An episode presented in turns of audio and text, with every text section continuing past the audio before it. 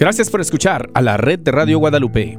Recuerda que nos puedes escuchar en línea las 24 horas en www.grnonline.com o baja nuestra aplicación. Búscanos bajo La Promesa Foundation o Guadalupe Radio Network. Hemos recibido muchas peticiones para hacer disponible nuestra programación a través de podcasting. Y estamos felices de hacerlo. Este servicio solo se hace posible gracias a la oración y donaciones mensuales de Radio Escuchas como tú. Por favor, no dejes de orar por nuestro ministerio.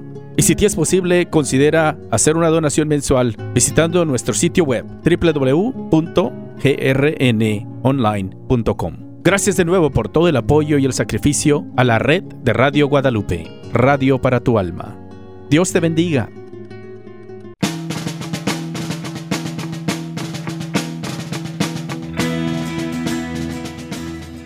Bienvenidos al programa Si se puede, donde juntos preparamos a nuestros hijos para la universidad y el cielo.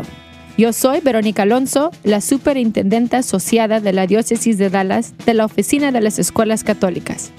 Los temas de nuestro programa se enfocan en cómo las escuelas católicas ayudan a preparar a estudiantes para la universidad y el cielo.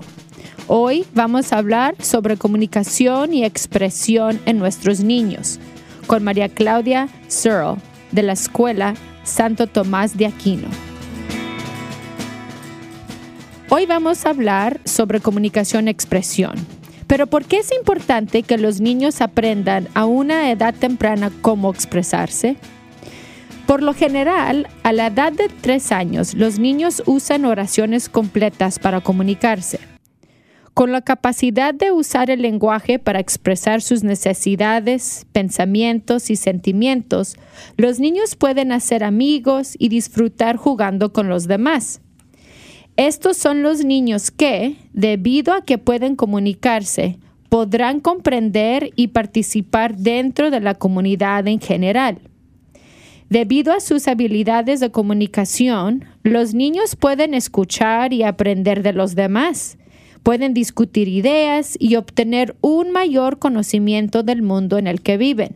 Pero, ¿Cómo creamos ambientes para apoyar a nuestros niños a crecer en su comunicación-expresión? Bueno, aprender a comunicarse efectivamente no es una tarea simple.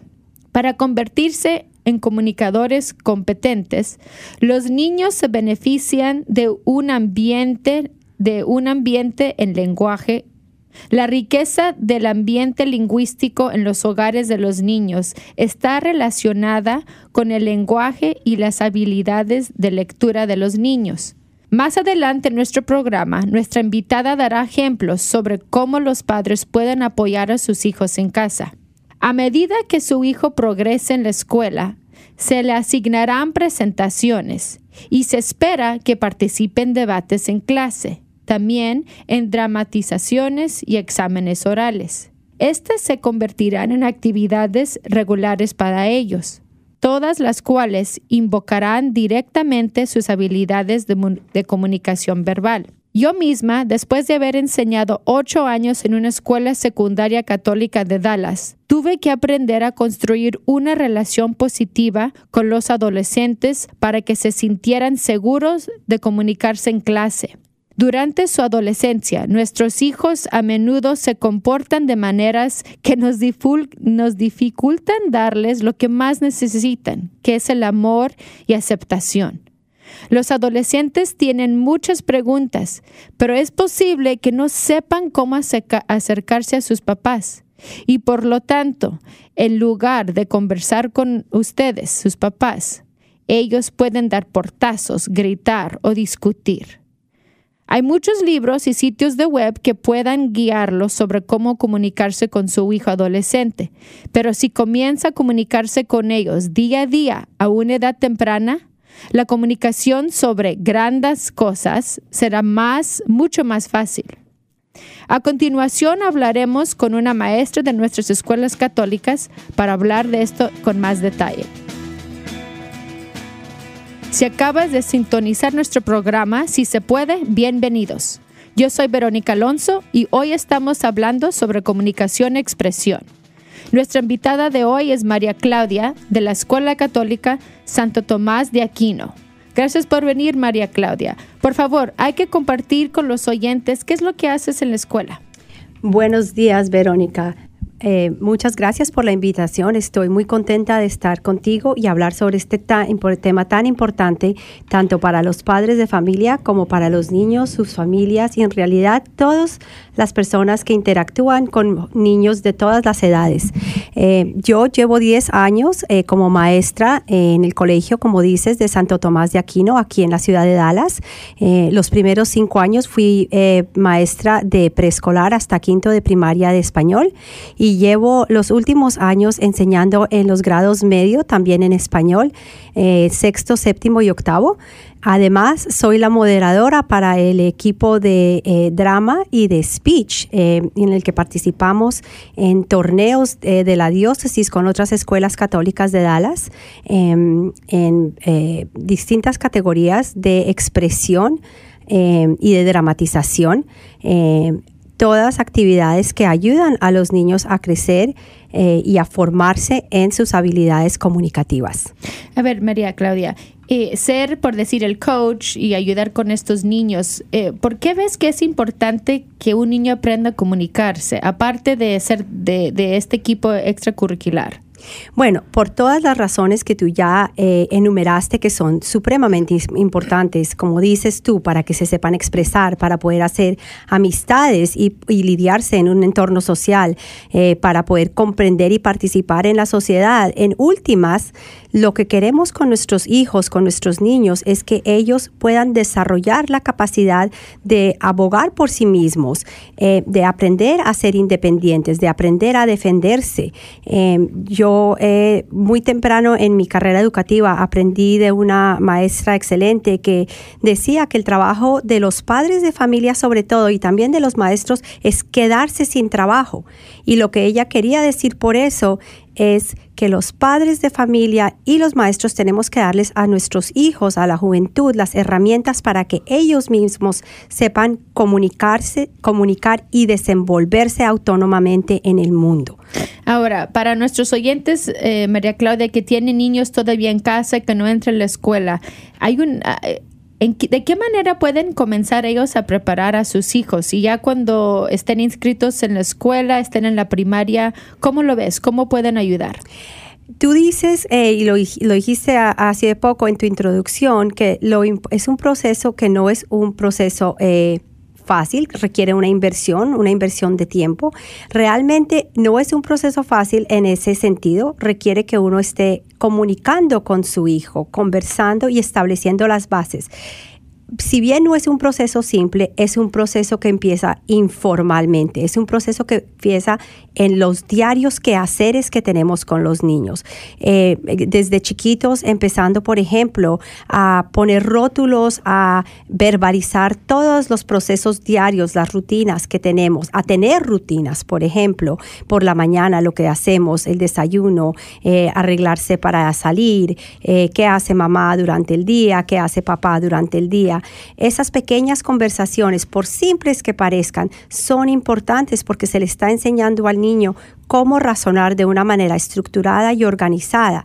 Entonces su mente empieza a aceptar esta información y ellos después, a medida que van hablando, empiezan a expresarla. Así es que también los papás pueden, dan el ejemplo en empezar su comunicación. Eh, quizás yo mm, recuerdo al pediatra cuando tuve mi niño chiquito, dijo en la casa le tienes que leer mucho y mucho y mucho.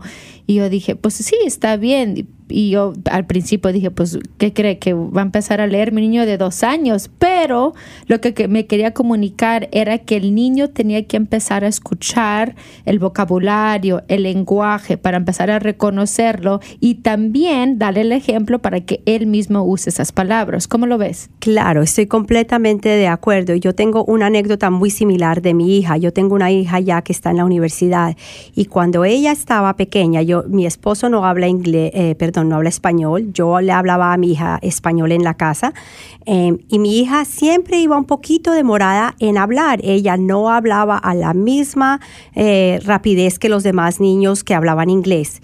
Entonces, cada vez que íbamos al pediatra, si ella tenía que hablar cinco palabras, mi hija hablaba tres palabras. Cuando tocaba leer, hablar diez palabras, ella hablaba un poquito menos.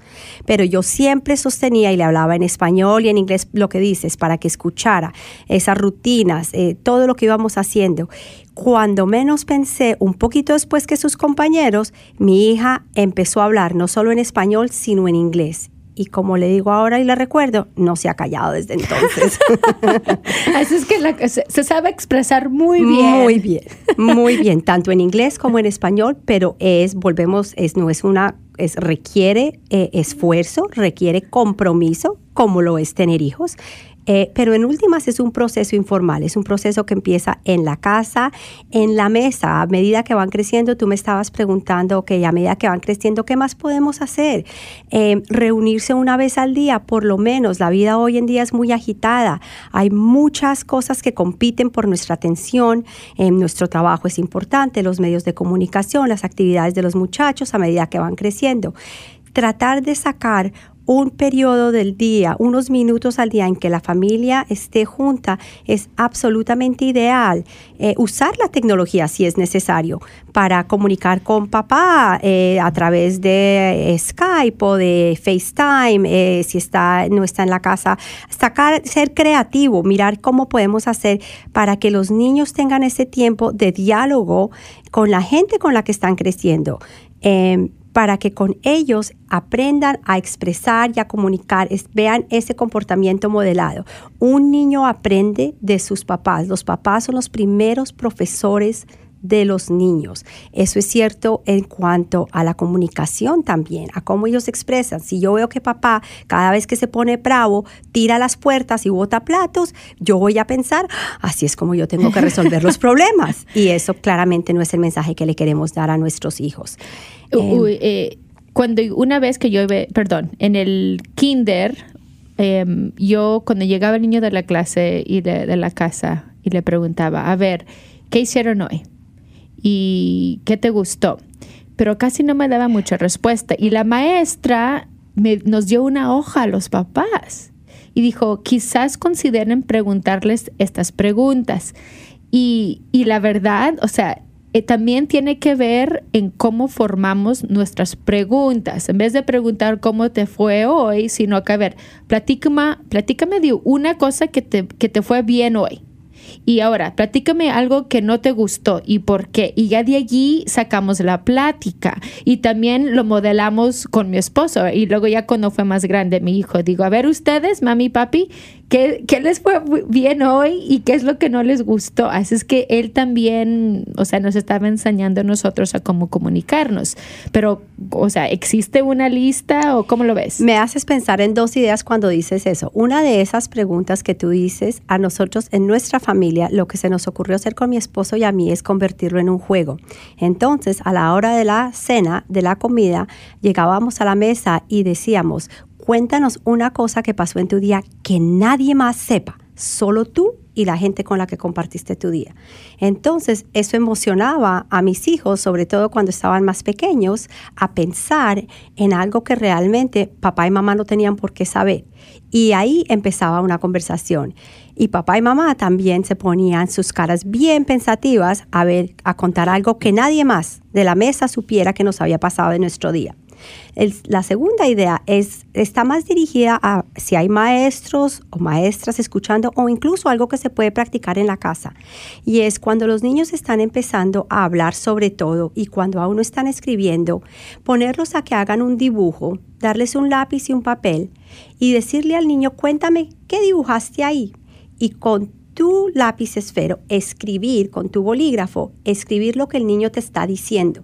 Entonces, si el niño hace tres garabatos, un círculo y una línea, tú te sientas al lado y le preguntas a tu chiquito de tres, cuatro, cinco años, cuéntame, ¿qué es eso? Y él te va a decir, pues mira, esa es la vista desde mi cuarto eh, por las noches cuando está eh, papá llegando a la casa. Entonces tú escribes eso y de ahí ha empezado una conversación con tu niño. Estás modelando un comportamiento, estás practicando lectura y escritura.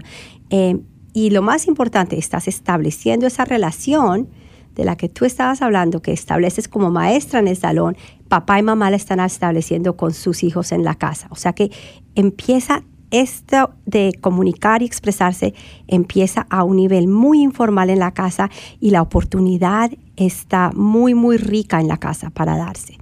Algo, algo importante que hay que también tomar en cuenta es la mayoría quizás de nuestros niños son bilingües o empezando quizás ya la escuela no, no hablan tanto el español pero para los papás que no se dejan por vencer, que, siguen hablándoles en español si ese es el idioma en que se quieren comunicar con ellos.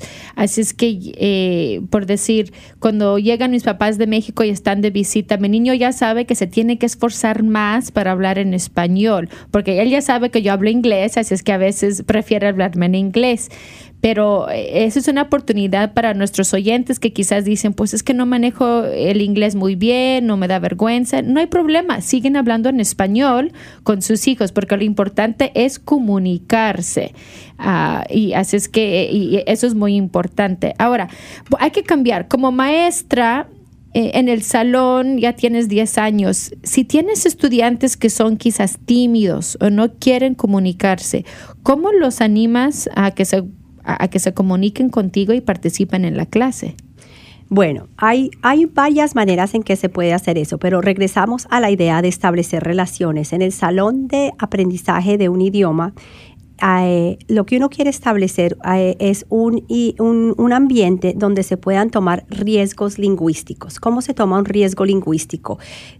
Sabiendo que todo es permitido mientras hayan unas eh, eh, guías de respeto mutuo, eh, de intencionalidad de comunicar información, que en últimas eso es lo que uno va al colegio a hacer, es a comunicar y aprender.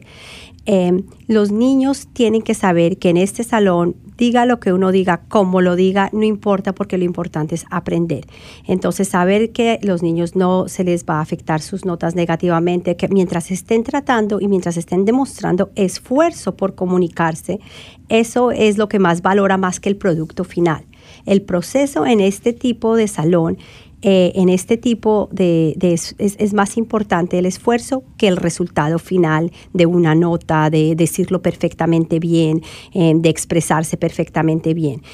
Eso por un lado. Por otro lado, nosotros nos hemos dado cuenta que claramente los seres humanos somos sociales y a veces nos ayuda estar con alguien en este, en este proceso de comunicarnos y cuando somos un poquito más tímidos, un poquito más de pronto introvertidos, que hago una paréntesis para decir que no toda la gente introvertida es tímida delante de un escenario. Yo tengo muchos estudiantes que son supremamente callados, introvertidos, pero que ante un escenario, ahí, como no están hablando con nadie en especial, les sale su capacidad histrónica, actúan perfectamente y se pueden comunicar. Luego todos somos distintos y en el salón de clase se ve una mezcla de gente como lo somos todos, todos distintos. Entonces a veces ayuda.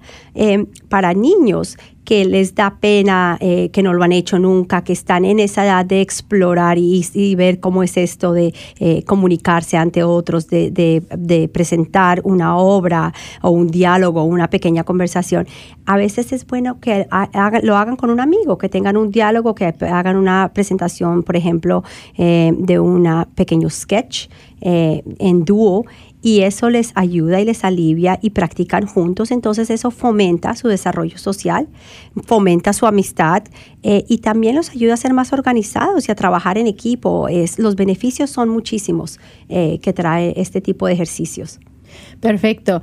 Eh, ahora, dentro de una escuela católica em, tenemos otras quizás oportunidades distintas que no se ven en, otras escuelas eh, para la, habilidad de comunicarse y expresarse, específicamente de que los niños puedan ser lectores durante la misa. Eh, ¿Cómo lo ves tú y ¿Cómo se maneja en tu escuela? Bueno, en nuestro, en nuestro colegio nosotros tenemos, claro, la, clase de religión y parte de, la preparación para las misas que tenemos semanales es asignarle las distintas lecturas a estudiantes. Eh, parte de ese establecimiento de, un bajo riesgo lingüístico es eh, las asignaciones se dan primero a voluntarios, o sea, nunca se forza a un niño que no esté listo, que no esté preparado a hablar en público, a ser lector. Sí, cierto. Hay hay adultos que prefieren morirse antes de hablar en público.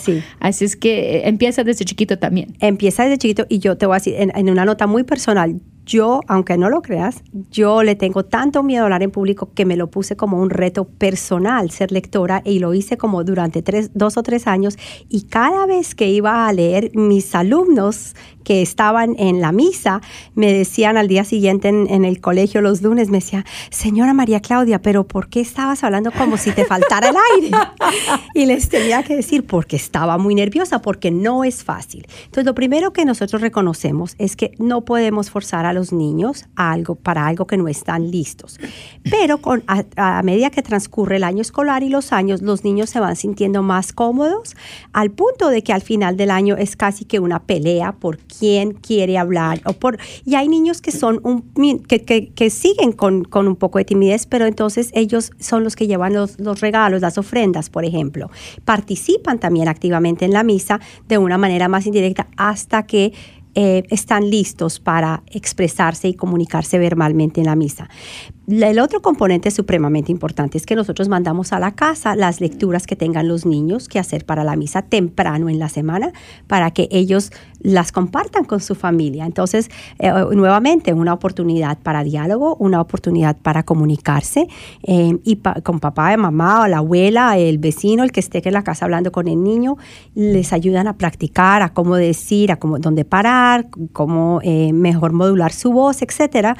y al tiempo les da un tema bíblico que compartir, que es absolutamente una belleza de oportunidad para todos. Yo recuerdo, María Claudia, que mi niño ya de nueve años empezó desde, ¿qué sería? Los cinco o seis años a participar en la misa y leer la lectura y la verdad yo dije, está listo, está segura la maestra que mi niño lo puede hacer, pero sí cierto, o sea, con la práctica llegando a casa y dándole ánimo y luego ya participando en la misa, ya se siente más orgulloso de hacerlo. Y la verdad, cuando la directora de la escuela pide que en un domingo quizás que un estudiante platique sobre la escuela o, invitación para que vengan a conocer, mi niño ya lo ha hecho varias veces y le encanta.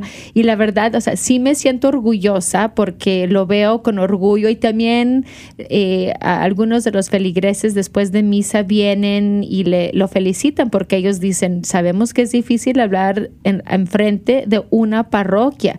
Y, y yo como como dijiste antes, sentirse seguros en un ambiente que están cómodos y con esa práctica. Y pues sí, o sea, como va a misa también eh, cada semana con la escuela, aparte el domingo no se le, o sea, no se le hacía nada distinto ni, ni diferente. Ahora, hay que cambiar. Eh, hemos hablado mucho sobre la comunicación expresión. Háblanos más del programa, del equipo y si hay quizás actividades extracurriculares escolares que les pueden dar más oportunidades para fortalecer a los niños. Bueno, eh, nosotros en la diócesis en distintas escuelas manejamos el programa de que se llama, eh, en inglés se llama Speech and Drama. Em, de expresión y comunicación de distintas maneras. Hay escuelas eh, católicas como eh, que tienen el programa incluido dentro del currículum diario como una electiva. Eh, escuelas como la nuestra lo tiene como un extracurricular, luego no está dentro del día, sino eh, los niños a su voluntad se quedan después del colegio un día a la semana y practicamos juntos. Nosotros presentemente tenemos un grupo de 50 niños de la escuela media de sexto, séptimo y octavo que se quedan y practicamos en distintas categorías em, comunicación y expresión tres veces al año durante el año escolar, en octubre, en diciembre y ahora en febrero es la, reunión final, tenemos una competencia. Las primeras dos competencias son lo que se llaman estilo festival, o sea, son competencias en las que los eh, muchachos de distintos colegios católicos se reúnen, participan, son, son juzgados eh, con eh, jueces que tienen experiencia, generalmente son padres de familia de los distintos colegios, son voluntarios y ellos lo que tienen que dar es dar crítica constructiva, específica a los estudiantes en cuanto a lo que ellos se han expresado. Se expresan en categorías de lecturas, por ejemplo, pueden leer un poema o pueden leer un fragmento de un cuento, eh, pueden contar un cuento, pueden actuar, pueden interpretar un comercial, pueden improvisar. Esa es una categoría que muchos estudiantes les gusta porque les dan un tema, les dan cinco minutos para que se preparen y tienen que producir. Eh, un pequeño diálogo eh, entre dos o tres estudiantes con respecto al tema que se les acaba de dar. Esas son a grandes trazos las categorías en las que pueden participar. Eh, eso lo hacemos nosotros en los colegios católicos, pero también hay colegios públicos que lo ven más a manera electiva y tienen competencias muy similares.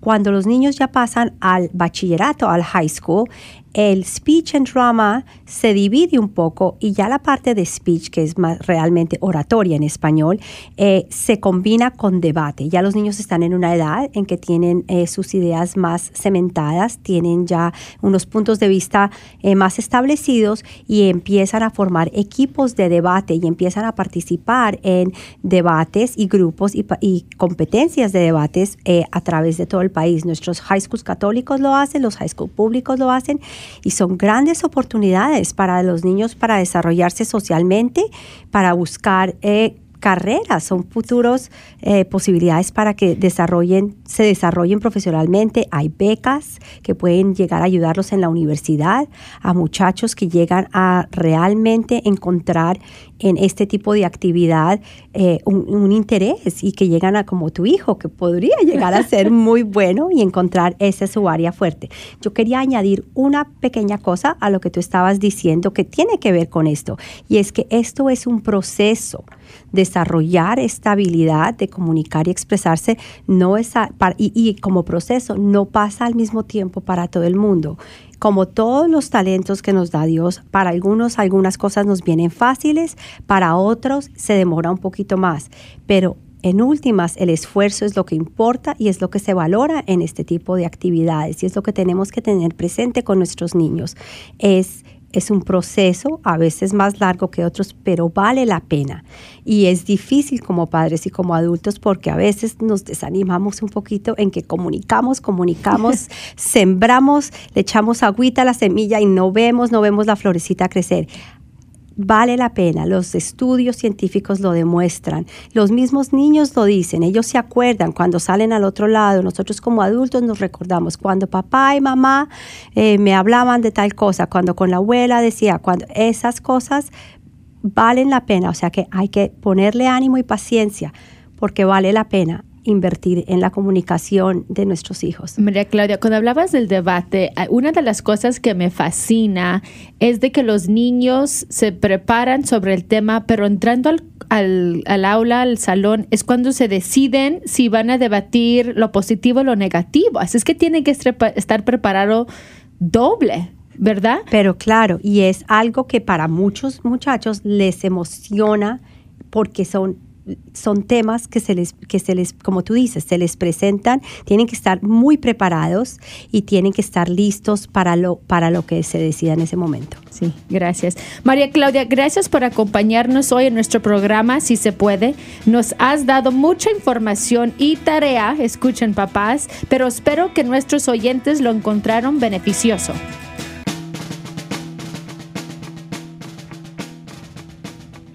Gracias por escuchar el programa Si se puede. Yo soy Verónica Alonso de la Diócesis de Dallas. Si tiene interés en matricular su hijo en una de nuestras escuelas en la Diócesis de Dallas, por favor llame al 214-379-2830 o visite nuestro sitio web www.csodallas.org.